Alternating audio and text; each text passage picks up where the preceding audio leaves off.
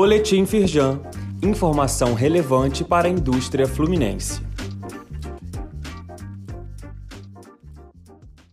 Edição de sexta-feira, 4 de fevereiro. Firjan lança nova versão da cartilha de acesso ao crédito com destaque para energia solar.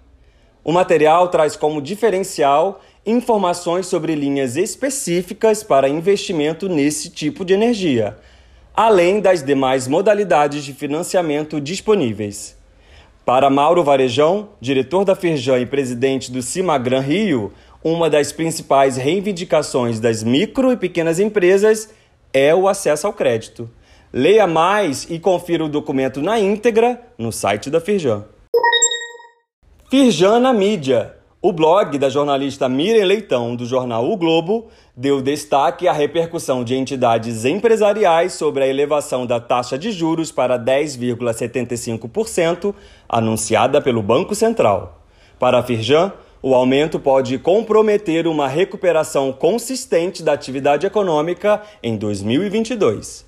Leia a publicação na íntegra no link disponível neste boletim. Como as pequenas e médias empresas estão se adaptando para o futuro? Crescimento financeiro consistente a longo prazo, impacto social positivo e adaptabilidade são os pilares essenciais para que essas empresas estejam bem posicionadas no futuro. É o que defende Olivier Roufrey, líder da inteligência estratégica do Fórum Econômico Mundial, em entrevista à Casa Firjan. Assista ao vídeo completo no link disponível aqui neste boletim.